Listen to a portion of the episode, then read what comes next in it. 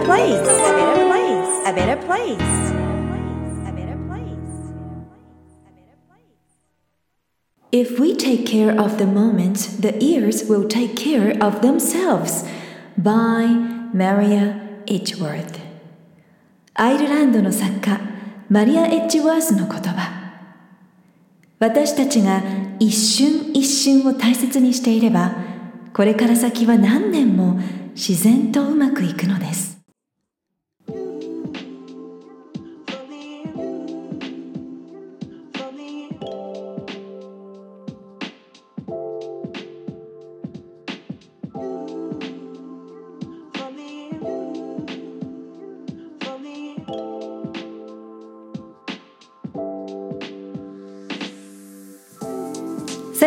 さゆりが Who You Are Makes the World a Better Place 48回目を配信いたします自分軸を確立し一人一人が自分らしさを最大限に表現することで世界がより良くなるというビジョンを持って教育ビジネスライフスタイルそして豊かさという意味のウェルビーンについて世界のリーダーの声をお届けしながら日本から世界へ羽ばたきたいという皆さんと一緒にこのポッドキャスト番組を作っていきたいと思っていますこんにちはナビゲーターのさゆりです。皆さんお元気ですか？秋とは思えないような暖かい日もありましたけれども冬に向かって感染の状況がとても心配になってきましたのでどうぞ疲れをためずしっかり睡眠栄養たっぷりとって一緒に健康に乗り切っていきましょう。さあ今回48回目は伝わるプレゼンテーション7% Row 声の出し方というテーマでお届けしていきます先日昨年に引き続いて横浜にある大学の生命医科学研究の博士課程を学んでいらっしゃる20代から50代の生徒の皆さんにグローバル社会でプレゼンをする方法というテーマでレクチャーを英語で2時間させていただきました。研究内容を発表する準備をしていらっしゃるということでさまざまなご質問をいただきました、まあ、いろいろありましたけれども例えば緊張する時の対策。答えられない質問が来た時の対応法。これちょっと緊張しそうですよね。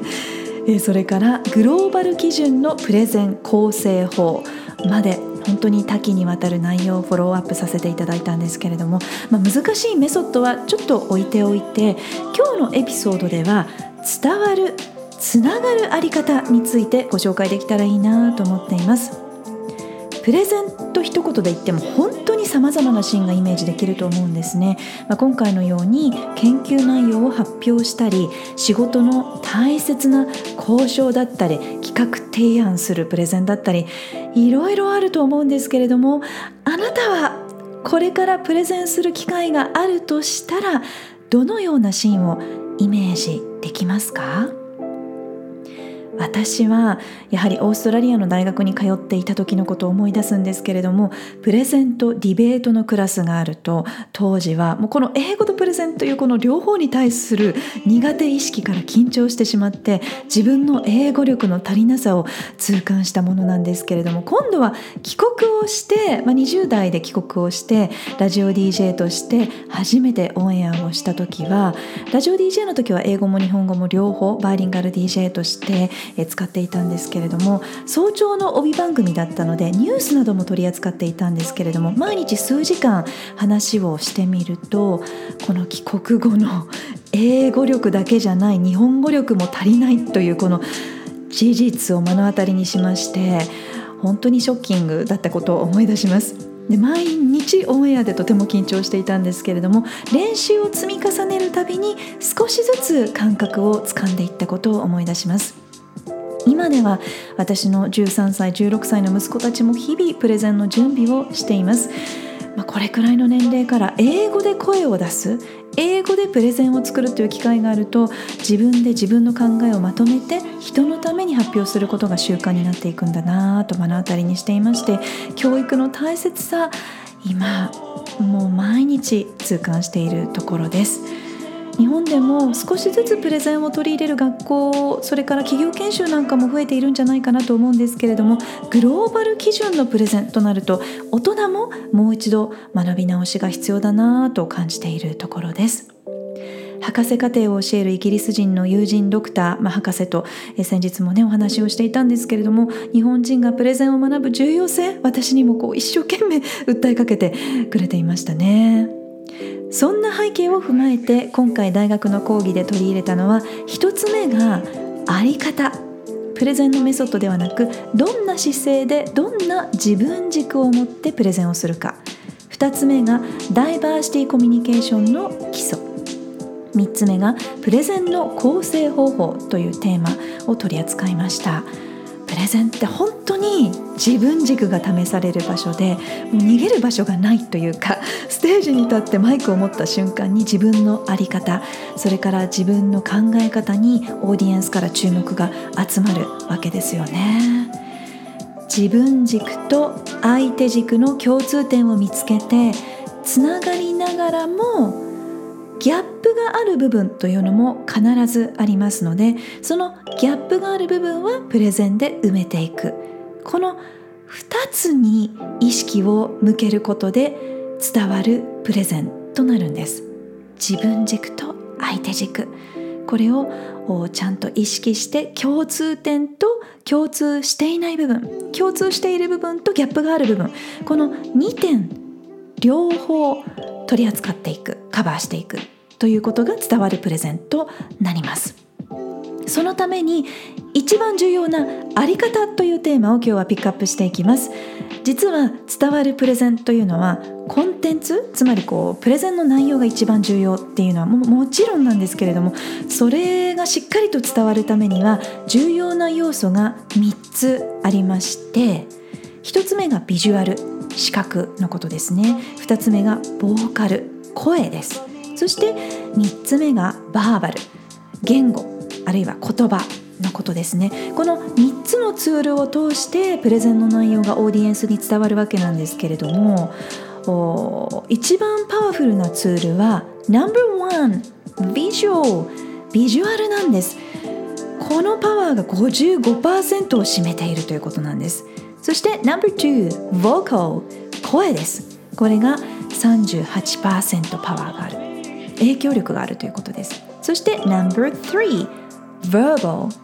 つまり言葉として伝わるのは only 7%たったの7%のみというルールがメラビアンの法則としてあります。これはアルバート・メラニアンによる「Silent Message」という書籍でも発表されている法則なんですけれどももちろん内容が重要でないということではなくてどんなツールを通して内容が伝わるかというところが重要になってきます。まあ、ここからも分かるように、まあ、最近 YouTube とか Instagram とかも年々人気になっているのはやっぱりビジュアルからだと理解しやすいという部分があると思うんですね。そしてあり方がビジュアルとしてどんな風に大切かと言いますとビジュアルはプレゼンで使う動画や写真などスライドのことだけではなくて自分自身の立ち居振る舞い姿勢目線表情ボディーランゲージ服装といったような相手に見た目でどんな印象を与えるかという部分もとっても大きいんです。姿勢が猫背になりやすいという方は両方の肩を1ミリでも後ろに引っ張って胸を広げると印象が変わると思います。そして声も38%ということでどれだけ声のトーンや出し方が相手に影響を与えるか与えているかというのが分かります。どんなにいい内容でも自信がなかったり緊張していたり暗いトーンの声でプレゼンをすると伝わるはずのメッセージが相手に伝わらないということになってこれは伝える側だけではなくて貴重なメッセージを受け取りにくいと相手の損失にもなってしまいます。特に45回目のエピソードでもねお話ししたんですけれども私もそうなんですけれどもオーディオラーナータイプ聴覚で学ぶ方にとっては視覚情報と聴覚情報が揃った方がやっぱり理解しやすくなるんですよね。そして特にこのコロナ禍ではマイクやヘッドフォンを通して音声で情報を交換する機会というのも圧倒的に増えているんじゃないかなと思いますので声の重要性が改めて見直されています。プレゼンでベストパフォーマンスを出せるようになるための秘訣として私がおすすめしていることがあるんですけれども自分の声を録音して聞いてみることです。もう初めはねスマホの録音機能で十分ですのでぜひ、えー、自分自身が準備したプレゼンの内容を録音して自分でも聞いてみてください。ラジオ業界用語で登録という言葉があるんですけれども番組を録音するという意味なんですけれども私もラジオを始めた初期の頃は先輩たちから自分の番組が終わって登録聞いたってちゃんと聞いたって何度もねお叱りを受けていましたけれどもあの自分の番組を録音されたものをちゃんと聞いて振り返るということなんですね。で登録を何度も聞いてはショックを受けていました。え声をしているの？こんな表現を使ってしまったの？とリアルタイムでは気づかなかったことに気づくことができて冷静に復習することができるんですね。先輩 DJ からのアドバイスが時には厳しいなぁと涙したこともありましたけれども登録を聞くとあ先輩のアドバイスがやっぱり正しかったんだということがよく分かって気づくことからスタートなんだな。気づいて自分を変えていくことで果につながっていくんだなともう痛感した体験があります。自分の声に自信がないなプレゼン苦手だなっていう方はぜひ3分くらいにまとめた自分のプレゼンの録音を聞いてみてください。コースでも英語を録音したものを送ってもらうことがあるんですけれどももう日に日にもうどんどん自信が出てくる皆さんの声に感動して泣かされてしまうこともあります。それくらい顔と顔を合わせなくっても声のパワーってすごいなというふうに実感しています。そして大切なプレゼン前にはプロに聞いてもらってフィードバックをもらうと自分にとって一番いい声が出るようになってベストボイスが出ている時にはプレゼンの内容もさらに伝わりやすくなります他にも伝わるプレゼンの秘訣やメソッド難しいことはもうたくさんポイントがあるんですけれども今回は最後にいいプレゼンの8つのチェックポイントだけご紹介したいなと思います Number one, are you confident? Posture, facial expression, and voice. 自信あふれる姿勢、表情、声ですか？Number two, simple message and pictures. シンプルなメッセージとスライドですか？Number three, positive impression, passion. プレゼン内容にパッションはありますか Number four, open your heart and connect. オープンマインドですか ?No.5 Interactive オーディエンスとつながるプレゼンですか No.6 Easy to understand 理解しやすいプレゼンですか No.7 Audience can learn something new オーディエンスは新しいことを学べますか？No.8 Make a difference after the presentation. オーディエンスにどんな変化を起こせますか？以上の8つのポイントをぜひチェックしてみてください。私自身は実は声を1ヶ月間失った経験もあるんですけれども声の大切さ本当に痛感しています。オンラインでも日々交流が続いていますけれども大人も子供も本当にいい声を出してくださる時ってああつながってるなとお互いすごくポジティブな気持ちで学びも進んでいくんですね。でそんな時はもうみんなが自然体のあり方でつながることができる充実の時間を過ごすことができます、まあ、ただ本当に最近風邪をひいたり体調を崩す方もいらっしゃいますので皆さんも本当に気をつけてください。今年は100%頑張るのではなくリラッックス時間もたっぷりと取ることがベストパフォーマンスにつながりそうですよね。私自身もアロマハーブ野菜といったような自然のパワーを借りながら声を守りながら日々の健康管理も今年は特にもうしっかり気をつけていますのでまた SNS それからニュースレターでもご紹介できたらいいなと思っています。インスタグラムはさゆりセンススペルは SAYURISENSE Facebook ページはグローボ育児。スペルは Global G-L-O-B-A-L 育児。IKUJI で検索してぜひフォローやメッセージでつながってくださいね。ホームページではゼロからマスターまでのストーリーや世界中で活用されているアイデンティティがわかる心理学診断も無料で体験いただくことができます。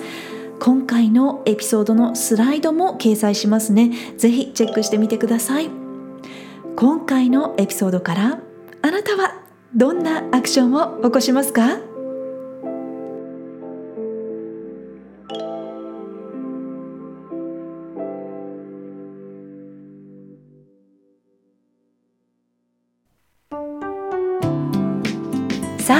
この番組は自分軸を確立し一人一人が自分らしさを最大限表現することで世界がより良くなるというビジョンで配信しています。